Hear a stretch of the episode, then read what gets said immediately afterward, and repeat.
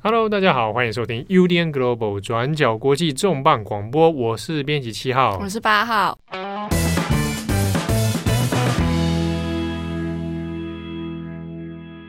今天是七爷八爷的组合，嗯啊，我们今天要讲的一个事件哦，恐怖了啊！这个在欧洲德国这样的地方，哇，德国对不对？对，大家觉得好像很先进，印象中。啊，发生了一起谜团中的谜团，神秘中的神秘，十九亿的欧元在一家公司里面不翼而飞，消失无踪。而且它是不是真的存在过？就是存在于介于存在与不存在之间的十九亿。薛丁格的十九亿欧元啊，这是发生在一间公司 Wirecard。Y CAR 是什么样的公司？它是一个电子支付啊。啊，从世纪末一九九九年成立的这样的一间公司，为什么这样的一个被认为是德国的龙头电子支付龙头，却发生了这样的案件之中，他的 CEO 又扮演着什么样的角色？啊，十九亿欧元何去何从？那今天我们就要来跟大家讲一下这个牵扯到金融的风暴，甚至包含到呃，影响到很多政治社会。有吗？有影响到政治社会吗？政治有啦，算有政治社会的一个谜团 Wirecard 事件。对，这事件其实它还在一直进行当中，而且有点像是滚雪球一样越滚越大。嗯、那因为事件在发展中，所以呃，我们它其实已经延烧大概快要将近两个礼拜。那现在比较多事情都呃稍微有多一点。更详细一点点的资讯，那我们今天就来试图爬梳一下 Wirecard 它这个涉及高达十九亿欧元的资金，不知道跑去哪里了，消失啊，消失的十九亿欧元，哇，十九亿欧元很对啊，大概六百多亿台币。欸、那这笔钱到底发生了什么事？那 Wirecard 这间公司。到底是什么呢？我们来讲一下。也也跟大家讲说，就是可能很多人是第一次听到 Wirecard 这个公司哈，嗯，但我们今天也要跟大家来讲一下，为什么我们选这一题啊？那包含说 Wirecard 这间公司，它在德国本身的地位啊，它在当代现在的意义，其实是很重要的一个角色。嗯，没错。好，那今天就是有点类似于这个金融，转角金融 是吧？哇，就我讲，比如说。在座里面可能只有你有在投资啊！我跟你讲，我还没有投资，我试图投资。像我这种穷人，对不对？投资都是资本主义的把戏，你们都是资本主义的陷阱。这个 Wirecard 的这个事情今天弄成这样子，我觉得就是资本主义的陷阱。对，我就是资本主义的走狗，好不好？好，好，那 Wirecard 怎么样？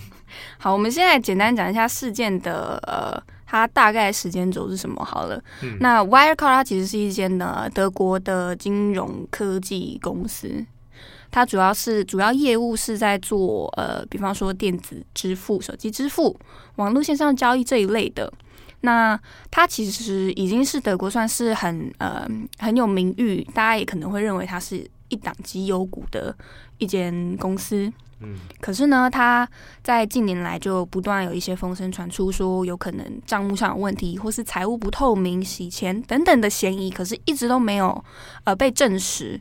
那可是到了今年，呃，其实从二零一九年开始，就是渐渐一直到今年的六月，事件开始整个大爆发、超展开，变成说呃，Wirecard 这间公司他们最终承认说，我们公司的确有一笔高达十九亿。欧元的这笔钱，我们自己好像也不知道他跑去哪里，甚至他有没有可能不存在，公司自己也不是很清楚。我，我有没有这笔资产，我都搞不清楚。对，没错。那呃，结果后来因为种种的金融丑闻进行当中，那他在六月二十五号的时候就对外公开表示说，他们要申请破产。那这对德国的不管是金融界或是呃科技产业界，其实都是一个很震撼的消息。这样子，你说到说。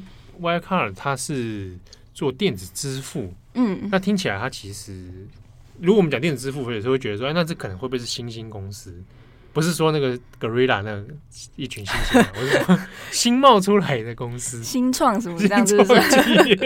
对，哦，会觉得好像比比较新潮啊。它其实成立蛮久，它是在一九九九年就已经成立在呃，算是以慕尼黑这座大城市，一九九九年。对，世纪末的这个电子线上支付公司。没错，所以其其实以一九九九年那个时候来说，尤其是欧洲啊，或是德国，在大家想象里面，可能会觉得电子支付比较没有那么。受喜爱，或者是大家比较倾向去用这样的方式来付款，这样。那所以在一九九九年来说，算是走在比较前面的一间公司，没有错。嗯。可是呢，其实我们来讲一下 Wirecard 这个公司的，有点算是前世今生好了。就是他其实，在刚出来的那个时候，因为那一波算是网际网络正要起来的时候嘛。是吗？一九九九年就是起来之后，有很多的公司线上线上服务啊。对，就是很多跟网际网络有关的公司，所以那时候其实有一波在股市有一种呃网际网络泡沫，嗯嗯，很多公司都会以自己像说什么 .com 啊 .com，然后希望用这样来帮自己公司有点吸引那种市场的。哎，确实，如果你你如果连接到九零年代末的话，末期确实也是这样，而且那个时候我还在拨接上网，你们拨接过吗？有啊，我知道数据机啊，打多久的？你知道数据机是一回事，你有没有在一九九九年的时候还在拨接？我本人就是。哦，那个那个时候可能还没有播接的这个能力，我身体的发展还没有到这个能力，所以他一开始他问世的时候，那个时候的整个时代的大背景其实算是有一点点类似战国时代吧。它一开始发展也不是说很顺利，加上二零零诶两千年初期的时候，因为呃。九一一事件啊，等等，其实全球的不管说金融啊、经济，其实都是蛮动荡的。对，所以他那时候面临的挑战蛮多，发展也不是哎、欸，就是有点不温不火，也起不来这样。可是他后来遇到了一个很重要的转机，就是在两千零二年的时候，有一位叫做 Marcus Braun 的人。嗯，那这位 Marcus Braun 他其实现在，呃，他就是。Wirecard 这间公司的 CEO 也是 CTO，嗯，CTO 就是呃首席技术执行长这类的。那他当时是在两千零二年才开始进入 Wirecard，那当时 Wirecard 其实已经算是摇摇欲坠的一间公司。你说刚成立没多久，大概三年左右，已经对，差不多三年摇摇欲坠了。就是那个时候状态其实不是很乐观。嗯，可是因为呃这个不光他进去之后，因为呃。他就开始有一些算是比较大胆的大胆的决策吧，因为他们后来开始就会锁定在，比方说呃线上的那种成人色情网站，或者是线上的赌博嗯网站，他们会有一些需要有现金支付的这个服务嘛？你你就觉得我很熟，我会 说是是吗？我是期待你回答我这个。是啊是啊，在那个时候，如果两千，如果他二零零二年进入 Wirecard 的话。二零二年零三零五，应该说两千年初期那样的色情网站，还有赌博性的网站，其实也不少。啊，那个时候还有很多这种绑架型的，就是会绑架你的电脑，然后骗到一个线上支付的一个页面去。哇，我好像很熟。对啊，你讲的之后我我。不过那时候其实大部分大家可能想说，哎、欸，我们现在讲说线上色情网站的一些相关交易，好像已经觉得很平常。你可能也可以想象，但不过在过去当时。呃，有很多是，比如说是线上看成人色情影片，嗯，啊，或者是订购成人商品，啊，有这种这种这种支付系统。可是，在当时，其实这样的网络支付系统并不是很普及，而且各家有，你说光是北美好了，北美就有非常多各式各样的支付支付的商家哈，而且其中还真真假假啊，有一些是假的。对，等于那时候其实还不是很成熟，那这一类的呃。服务其实对于支付公司来说，他可能也不是那间公司首选，就想说，哎，我可能想要做别的产业的生意这样子。可是呢，当时不光他就其实没有很在意这件事，呢他后来也让 Wirecard 这间公司就以呃线上成人网站啊，还有赌博类的这种。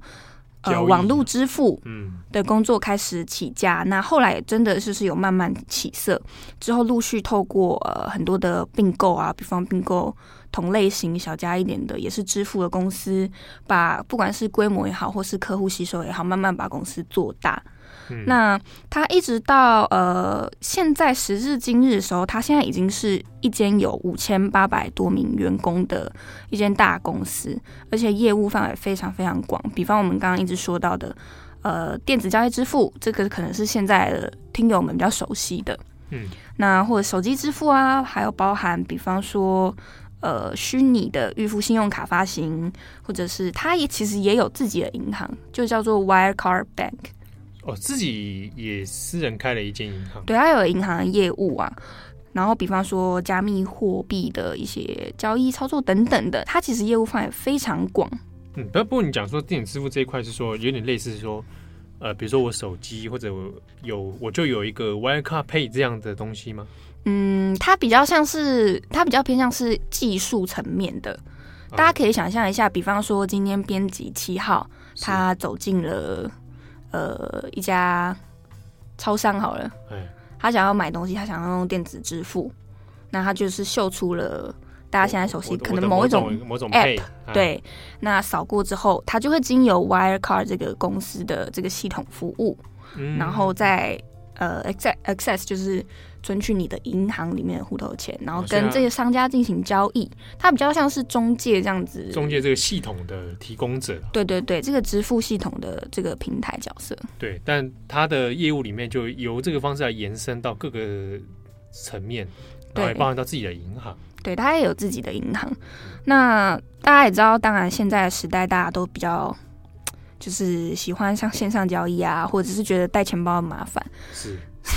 所以其实现，所以其实现在，我觉得它算是随着时代的潮流，就是刚好一起起飞啊。就是在于电子支付这件事情比较开始普及化之后，那 Wirecard 算是占得先机吧。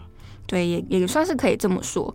那他现在这间公司，我们如果以现在是二零二零年，以过去两年为例，也就是大概二零一八到现在。它的市值大概都可以徘徊在一百亿欧元到两百亿欧元左右，嗯，就是它其实已经是一家很大的公司，尤其是它在二零一八年的时候，当时算是它的呃 Wirecard 这间公司的巅峰，它当时就已经打入了德国的 DAX 指数成分股。什么意思？就是呃刚刚说的 DAX 指数 DAX，嗯，这个是德国的呃一个股票的指数。那我说成分股意思就比方说，呃，它就是会有三十组德国的，大家不要主要被认为说可能在德国里面最强，或者是呃商誉最好啊，或是前景等等的三十间公司，嗯，你可以简单的把它想成三十强啊，或者德国前三十强、前三十大这样子。对，那它就是里面的其中一支，而且如果去看其他的就是这个榜单上。还有谁的话，比方说像，呃，大家熟悉的 Adidas，嗯，或是 B N W 啊，或是那个宾士的 Daimler 集团等等，都是这些是大家比较熟悉的。可是，在这三十家里面，其实只有 Wirecard 是唯一一间做电子支付的这个行业。哦，所以如果以这个标准来看的话，那 Wirecard 可以说是德国。在电子支付上面的龙头，对，可以这么说。它其实业务范围非常非常广。尽管说，可能一般德国人，你问他说，就是在这个新闻之前啊，当然，你问他说 Wirecard，他可能不会直觉想到，就是他每天可能会使用到的这个服务。哦，比如说我们的德国做的戴达卫，我问他说 啊，这个 Wirecard 怎么样？他可能一下子还就不一定会觉得那个就是他平常可能会用到的电子支付的这个交易服务。嗯嗯嗯，对。那刚刚我讲到，在那个 DAX 指数里面，因为它算是蛮特别的，就是以产业来区分的话啦，嗯、大家其实那个时候也很很看好这一间公司的前景，因为一方面刚刚讲说这个应该算是未来的一种趋势，那另外一方面是因为大家对德国的印象好像觉得，哎、欸，科技很发达或是怎么样怎么样，可是其实，呃，德国在现在比较领先的这种产业里面，比方说刚刚说的 DAX 这个名单，三十的名单。就是刚刚说的，比较像是汽车，或者一些机具，或者是化工，或者是药厂这一类的。那这还是比较偏向过去大家传统对于德国的印象，在电子支付或是金融服务，还有网络科技上面来说，相对大家会觉得好像没有那么样的先进。哦，所以德国在这一块上面，比如说我们会传统认为工艺很强啊，那传统的工业等等，但在电子这一块，尴尴尬又不失礼貌的微笑。哦，对对对，尴尬又不失礼貌的微笑，就是它电子这一块就呃起步稍晚啊，对，可以这这么说。但是跟他们的市场接受度或者是消费习惯其实有关系。可是那就可能是另外一个方面的讨论。对，因为我印象中过去几年在讨论电子支付的时候，日本跟德国也会被拿出来当成一个反例。对对对，说啊，大家说，哎，你看那个这个某个国家那个什么支付宝啊，支付宝还挺先进啊，然后就觉得 我刷个脸，对，然后就会觉得那对比起来，好像日本或者德国比较相信现金。对，比较喜欢这种习惯上钱在手上的这种感觉。嗯嗯嗯，所以对于呃当时的德国来说，大家也会觉得说，Wirecard 这间公司好像可能会把德国一起带往一个新世界，没有那么夸张 啦。什么新世界？就有点类似德国之光啊。这个产业上的德国德国之光，我起码在电子支付上，我还有一间公司打得出去。哦，okay. 尤其是它的业务，其实它虽然是德国公司嘛，可是呢，它业务其实在呃全世界范围都有。比方说，它在北美有子公司，它在英国子公司，它的业务在新加坡也有，在中东也有，所以它其实算是呃，真的算是一间很大的公司。嗯，哦，跨国际的。嗯，对。那刚刚讲到这个，它的 CEO。Markus Braun，他就算是 Wirecard 这间公司的灵魂人物。从二零零二年进入 Wirecard 公司以来，到现在已经十八年了嘛？对。嗯、呃，他就是一直担当的，算是担当着整间公司的这船长啊。啊，支撑着整间公司的灵魂呢、啊？对，没错、哦。他本人是是德国人吗？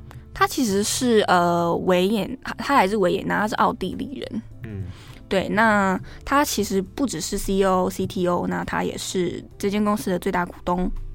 他自己本身持股就有持了七趴，但是大家对于他的，就是外界对于他的传言或者是印象，其实也蛮有趣。这个我们可以来说一说。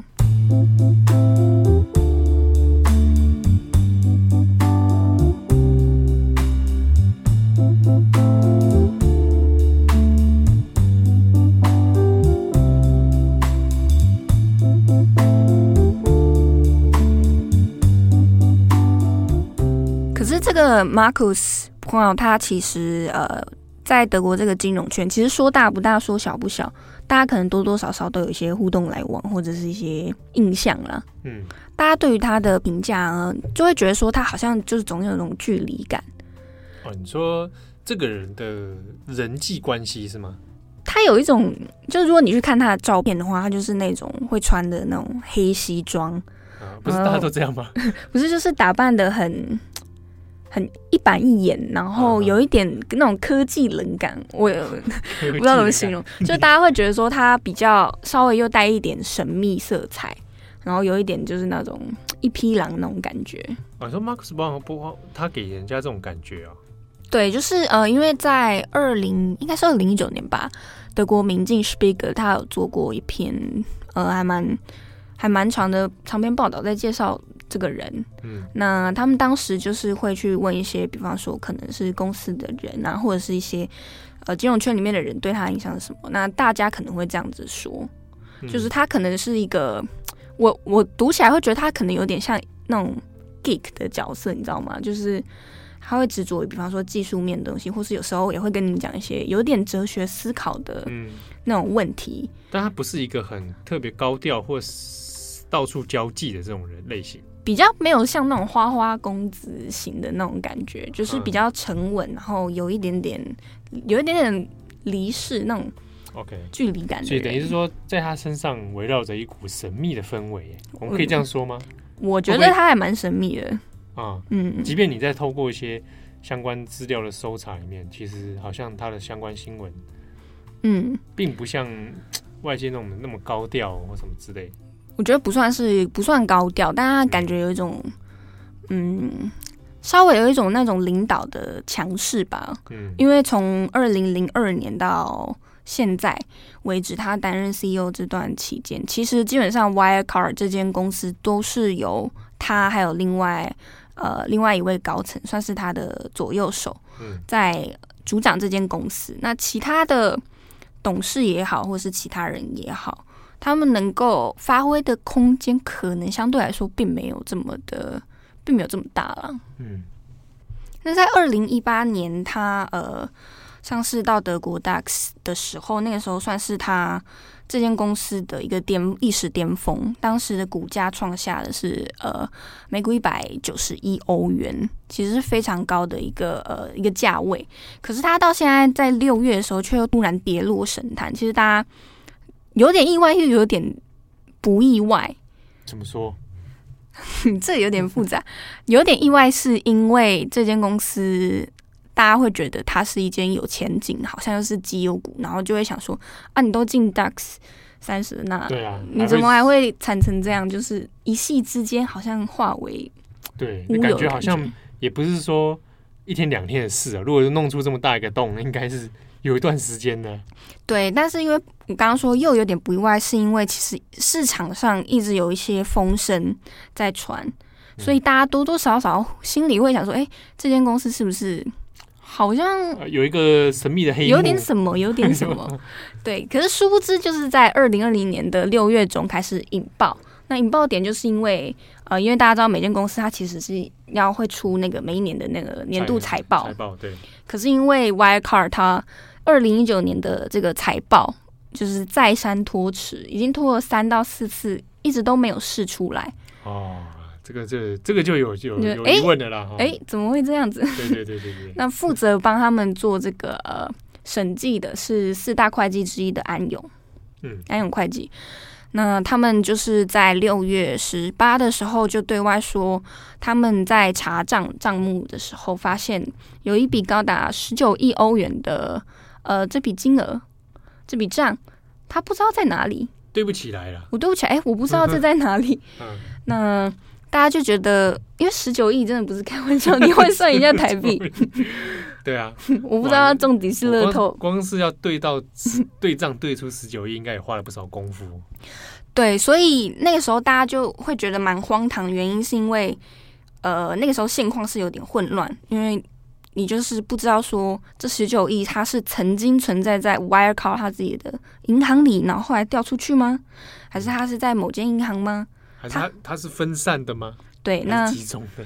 那公司的高层是不知道吗？还是是有第三方一起在操作这件事呢？嗯，或者说他真的这笔钱是不是根本就没有存在过？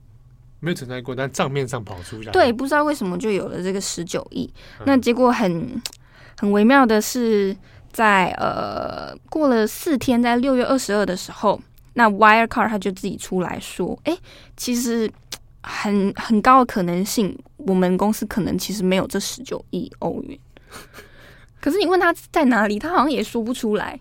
但是 Wirecard 一直主张说，他们其实也算是整起这个疑似假账丑闻里面的受害者。哦，我也是受害者。就是说，哎，我也不知道。”那这个事情就听起来就很，其实有点有矛盾啊！哦、嗯，我今天这个安永的对账说说现在找不到十九亿，嗯，然后我现在 Wirecard 人跳出来说，我我连这个十九亿在不在我自己都不知道。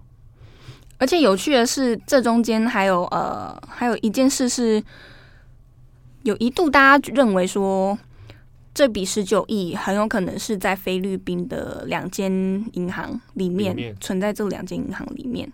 哦、那可是这个消息传出来之后，菲律宾方面这边又出来说话说：“哎，我自己怎么都不知道这个 Wirecard 是我们的客户啊？”哦，他就是说他们也没有业务往来，怎么？当事银行说根本没有业务往来，就是怎么还会有钱在我户头里的这种事情呢？呃，对对啊，如果假设你指出是哪两间银行，那就去查金流，应该就查得到了。嗯，但当时所以菲律宾方面也是。就是有说质疑说，是不是你账面上面说这十九亿在我们这里的这笔账这个文件是不是伪造的？嗯、哦，对，所以而且尤其是这十九亿，其实你如果要有点比例尺来想象的话，它占了大概 Wirecard 它的资产的四分之一。占资产四分之一，我等于是有四分之一的东西是不见的。对，如果假设我们假设啦，它真的灌水话，嗯、你就是直接灌了四分之一。对啊，如果就是说，假设 第一个，如果如果前面如 Wirecard 自己声称的这一笔账可能真的不在，那你前面这几年当中你，你你所对外公开的资产是不是有问题的？对啊，它这中间就涉及了很多可能的金融犯罪，包含说你可能做假账，嗯，你可能操纵股市，嗯，你也可能是诈欺啊，五鬼搬运啊。对，就是真的不知道这消失的海角十九亿在哪里。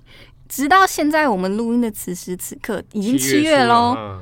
这十九亿的下落，或是它具体到底在哪里？诶，大家好像也不是很知道。因为在七月一号这一天，其实德国的呃检方啊、警方有出动在 Wirecard 的德国还有奥地利的办公室，直接去突袭检查，嗯、要去搜查一些，比方说有没有这十九亿的下落等等。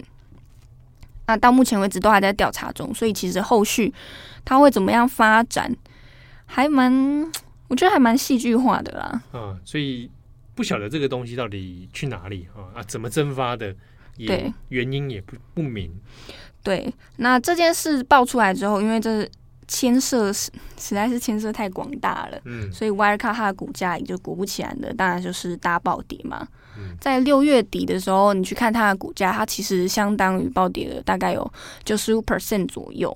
九十五 percent，九十五 percent，暴跌 九十五 percent，暴跌九十五 percent。哇，不知道我们听友里面有没有人买过 Wirecard 的？哇，捶心肝，爆掉了，爆掉了。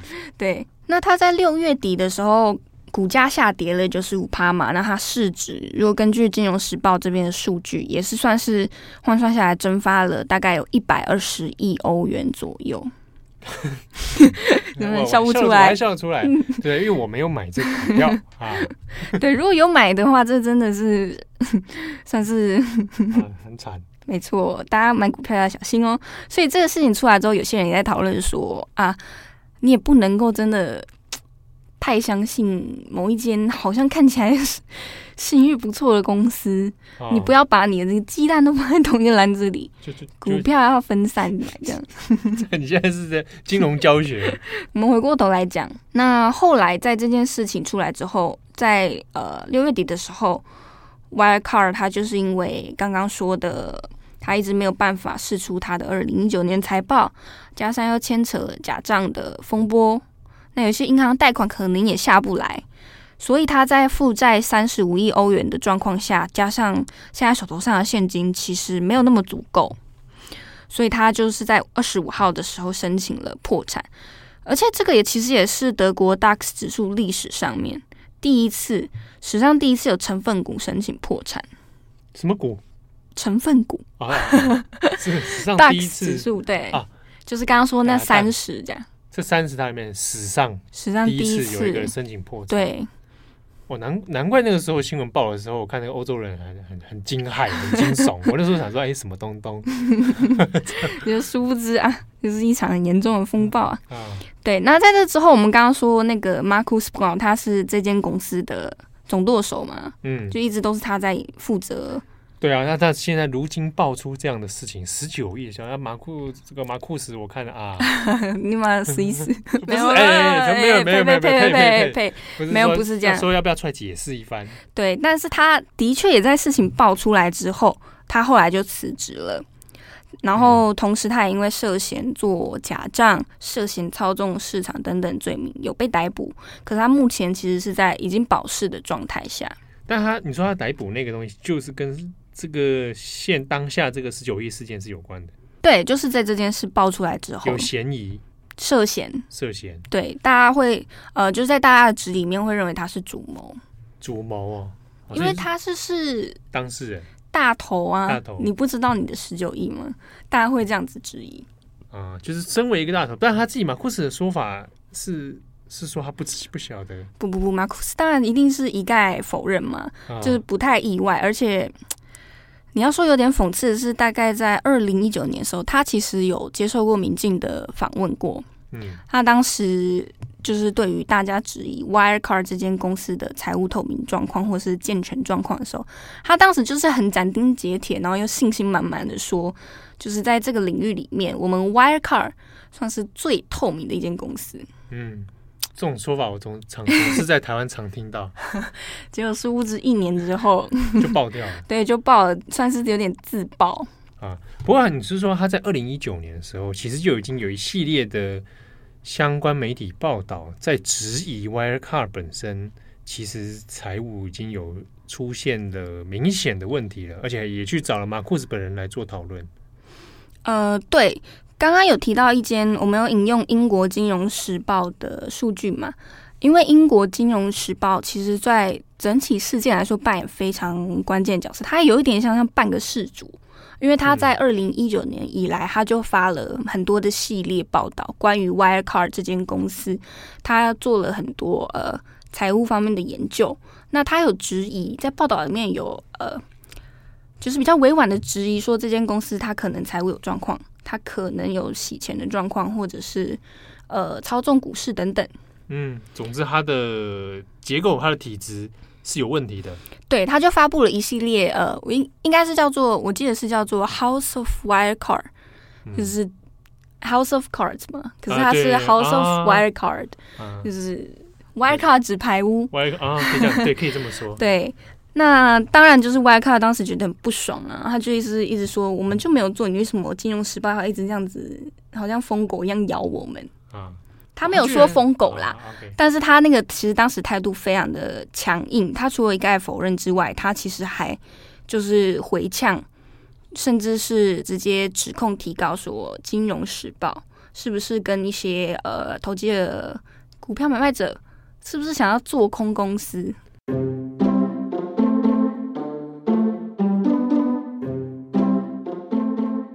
嗨，大家好，欢迎来到转角小教室第二弹。我是编辑唐蜜，在这里要跟大家简单介绍一下一个金融的小知识，那就是卖空是什么意思。如果要从学术定义上面来说的话，我觉得会听得头昏脑胀，用听的来说啦，所以我用比较简单的概念来说，卖空就是你先借股票之后来卖出，之后你再买回来还给你借的那个对象。借的对象有可能是券商或者说是市场。那你如果要卖空的话，通常是你期待有一档股票它会下跌，那它的股价下跌的话，你就可以赚中间这个价差。举例来说，就以随便就是有一家公司叫转角国际公司好了。那我们在转角国际公司，它的股价是一百块的时候，你去借一张股票来卖，那么。等于说，你现在手上就收到了一百块。不过，你等到它跌到八十块的时候，你再买回这张股票还给你借的那个对象，你就赚到二十块的价差。也就是说，你透过了借股票卖出的方式，你中间这个价差你就赚到了二十块。那当然，如果股票没有如你预期的下跌，而是上涨的话，那么你就会亏钱。好，以上是关于卖空或者说做空的介绍，希望对于大家继续听下去这集的广播有所帮助。那如果下集还有要跟大家说明什么的话，我们就下次再见喽，拜拜。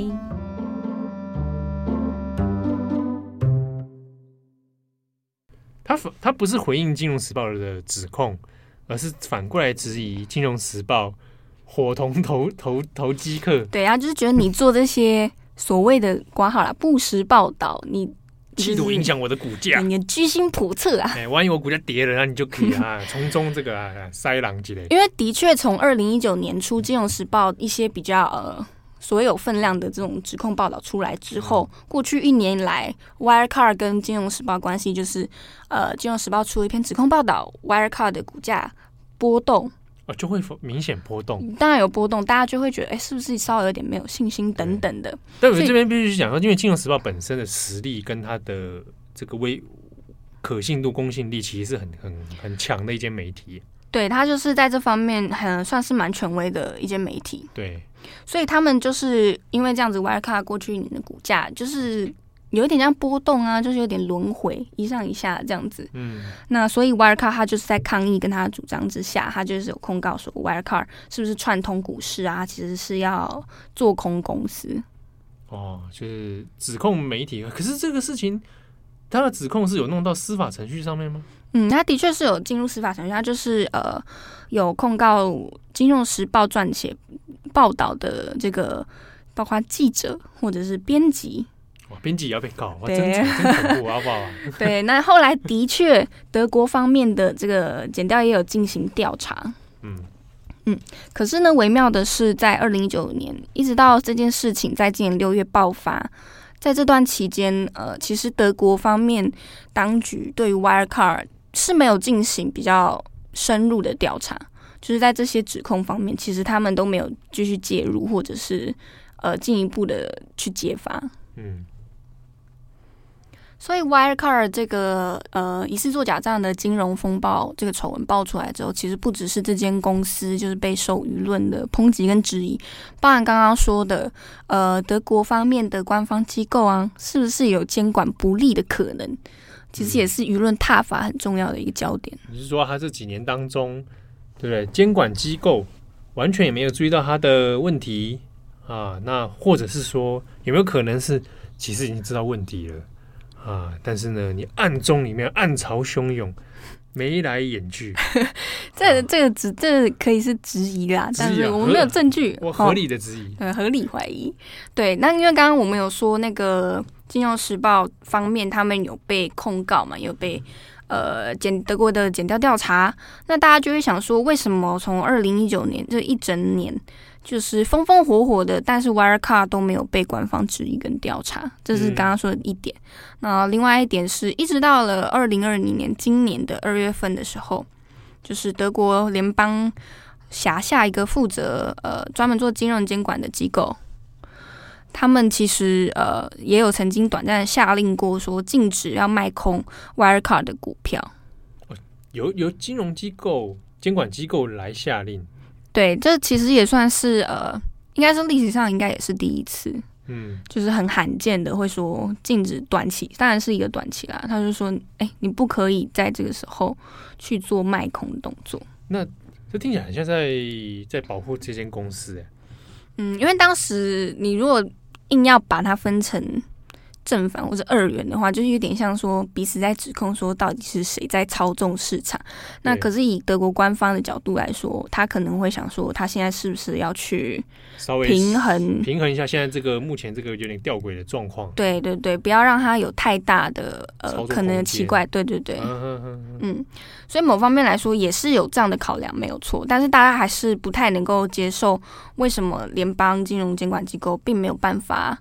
呃，提前发现啊，或者是要一直，因为这次其实比较像是自爆状态，它是是 Wirecard 它的审计的审计的时候发生的。对，因为他就说我真的没有办法帮你这个财报，就是做担保，对、嗯、我没有办法，我真的查不到这十九亿嘛，他就只好出来说我真的查不到，嗯、所以他有点像是自爆状态，等于说如果今天呃安永他假设选择不讲的话，是不是这件事就是背后慢慢就被搓掉？对啊，如果安永不讲，那我财报就照报一个出去，对不对？我就做也做个大概过得去的东西，那事情就不会爆出来，是这样子吗？就是也有这个可能。所以另外一方面，其实不只是德国的监管机构，包含安永这间会计公司，它其实已经是四大之一了。对啊，但它还是也有被质疑说，你跟 Wirecard 常年合作，你当他们的审计，那为什么你好像没有办法从这些财报里面看出一些端倪？嗯。那也有一些呃，包含德国的呃一些股东的机构协会啊，他们其实也已经在这件事件之后，针对 Wirecard 来呃提起一些诉讼。不过在这个过程里面呢，Wire 这个 Wirecard 它也不是说它没有办法，对不对？你去年二零一九年不断这样质疑啊，好，那没关系啊，我自己也去找。对不对？我我们自己去找这个会计公司，完我们来弄个财报嘛，好好好来给你调查啊。如果调查出来，给大家公开一下，是不是就能够争取到公信力？对，因为 Wirecard 一直一概否认这些指控嘛。那所以在二零一六年底的时候，他就试图委托了呃另外一家也是四大会计之一的 KPMG，台湾这边翻译应该是安侯建业这间会计公司。安侯建业。对，安侯建业。这是怎么翻译的？没关系这个不要问我。对，他就是委托了这间会计事务所，在去做财务方面的一些调查，呃等等。那在今年四月的时候，KPMG 其实他们的报告也是有发出来。那他们会计事务所就表示说，其实他们在查的过程中，也是有一些现金流，他们没有办法。证实说是不是真的存在，或者是它的流向是怎么样？那这些有疑虑的数字大概至少有十亿欧元左右。哎呦，刺激了哦！自己去找了 KPMG 啊，经过了四个多月的调查，结果 KPMG 的说法，在今年四月二十八号的时候说，他就说：“哎、欸，我其实我也没有办法帮你保证呢。”木啊木破刚啊，结果自结果自己找的也是这样。哎、欸，那等于是说我今年六月爆发之前，我四月就有一批报告已经在指出现金流内部是有问题，可能有问题，可能查不到嘛，而且是十亿欧元嘛，哎，十亿欧元也也也不小了。对，其实也不小。嗯、对啊。而且，呃，好玩的是，KPMG 其实这间公司其实就是 CEO Markus Brunner 他的前东家。他在进入 Wirecard 之前，其实就是为这间呃会计事务所在服务。啊，所以他们其实本来应该是有点关系的啦。我不太清楚到底有点渊源，对，有点渊源，但我无法说出这其中的脉络。但总之，他跟 Markus 是有关系的。嗯，对，他们以前算是呃上上司跟下属啦，这样子。嗯，好，那我们回过头来讲，那在这件事爆发以后，它当然也是造成了很大影响，除了刚刚说市值的蒸发、股价蒸发等等。那马库斯·布朗他被逮捕，可是目前保释，就是一切在调查当中。另外一位刚刚说在公司里面，其实他有他的左右手，对，没错，他的左右手第二把交椅，他是呃 Wirecard 的营运长，他叫做 Young Marsalek。那这一位，他目前也已经被德国呃发布了逮捕令。可是呢，他在六月二十三入境菲律宾之后，隔天离开，目前还不是很确定说他目前人的下落具体到底在哪里。所以他是不见了啊，跟这个十九亿一样不见了。哇，Masaryk 马萨利克，马萨利克，嗯，哦，入境菲律宾之后又出境了，嗯，然后就失踪了。嗯，就算是对，算是下对。哇哇，刺激喽！好，那嗯，呃、刚刚说除了这些之外，当然一些比较一般的有买 Wirecard 股票的人都可能受到很大的冲击嘛，因为毕竟股价下跌将近就是整整要一倍了。对啊，就直接拜拜。对，不过在嗯六月底到七月。初的时候，其实 Wirecard 的股价又开始有了一些弹升。大家六月就是他申请破产之后，申请破产，然后股价股价大暴跌，来到一个历史的低点之后，啊、结果在隔周之后又开始谷底反弹，对，有一点谷底反弹。那一方面是因为他现在。已经说我要申请破产嘛，嗯嗯，那他就会进入一些可能是清算啊，啊或者是拆分、重组、重组等等的程序。那根据 Wirecard 这边的破产管理人的说法，呃，在七月初的时候，他说法是目前有非常多有兴趣的投资人，对，可能是投资人或者是敬业，嗯、就他可能也是支付支付商有兴趣，嗯，看要不要来呃。就是来整病啊，对，重整一下，那是不是收购一下？嗯，对。但这些股票反弹是不是真的能够长期维持？其实，呃，金融方面专家也并不是很乐观啦。那有一有一些人，你可能会想说，哎，那现在 Wirecard 它现在丑闻缠身，嗯，这间公司我有点投资的时候心嘎嘎。哦，就是 对。那为什么他没有办法在 DAX 指数这样退市？哦，所以他目前是没有在 DAX DAX 上退市，没有没有，他还在。嗯、那这一方面也是跟一些制度方面的问题有关，因为，嗯、呃，其实他如果要降级除牌等等的话，必须要它是呃有好几次没有办法提供你的年度财报。那可是现在 Wirecard 它是二零一九年的没有办法出嘛？嗯、那如果我们到二零二一年的时候，它还是没有办法出 二零二零年的话。那它才会比较可能会被德意志交易所会被呃降级或除牌哦，所以还不够达到那个除牌的标准呢、啊。对，而且他现在其实还是在整个才刚刚开始进入申请破产的程序中。哦，难道现在是进场的好时机吗？哎，这个我不敢说，没有，我说的是这个这个坊间舆论的看法，好，大家自己参考。对，不过这个事情，我想除了。嗯，说散户之外，其他大股东之外，其实他背后还有很多投资人在这件事情里面，算是也被卷到里面去啊。好，那比如说有趣的是，其中有一个在一些中文报道或者日本报道里面一直被提到，就是日本的 SoftBank 软银啊，软银的这个孙正义嘛，那就说因为 因为投资过去投资 Wirecard，然后就觉得说他是不是再一次的眼光失利啊？哦，就是孙正义他也有投资 Wirecard，对啊，那事情因为在成在去年，他是在二零一九年四月的时候，以这个软银旗下子公司啊，来来去投资 Wirecard 的这种可可交换债券，可交换债券，你干嘛？刚才意思，我刚刚差点说可移动债券啊，可交换债券啊，投资了多少？有九亿欧元，欧元不是日币，嗯。对，那这之中呢，就当然当时当然是说，哎。觉得孙正义本来就常常他们 SoftBank 其实本身就是一个常常在做这种海外投资的集团，然后那过去他孙正义也投资阿里巴巴嘛，嗯，啊这这个就还蛮有名。那就会觉得说，那是不是投资 Wirecard 是有他的用意存在啊？眼光独到 之类的啊？结果就今年就六月就喷就喷发了嘛，对不对？所以在日本的报道里面，有人有人回头来检讨说，哇，那软银是不是？哎，就又又再度失利啊！哈，那孙正义是不是要提早退休啊？啊，因为过去几年当中，发现他投资的几家好像状况表现都没有那么理想，眼光开始有点涣散了。呃，你说的，你说的眼光不是，我是说眼光。但但因为在日本讨论里面，其实就是软银又出来讲啊，就是说没有没有没有没有，这个是其实我们一一毛损失都没有啊。但是他就是说，呃，认为。投资的确是有一些风险存在啊，但呃，以软银整体来说啊，它并没有因为那个十九亿的消失而蒙受到损失啊。那这个是软银当然是他们的说法，但坊间的一些经济相关的分析里面，还是会对这件事情有所质疑啦。哦，日本方面的投资是不是真的眼光独到？那那其实是有点疑虑的。对，除了软银之外，其实像是一些大家可能耳熟能详的，比方说高盛啊。或是花旗银行啊，他们其实都算是 Wirecard 的很重要的机构投资者。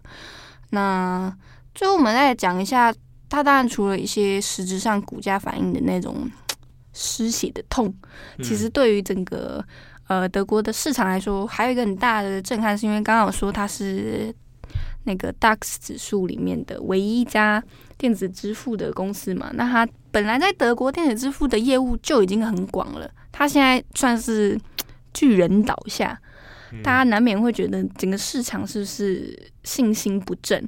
大家未来在投资，比方说电子支付啊，或者是股市的时候，就会有可能有那种阴影存在啊。害怕了哦，对，就觉得说这个风险是不是很高？对不对？对，尤其是因为其实现况来说，已经有一些比较大型的那种呃私募股权基金，他们就会开始。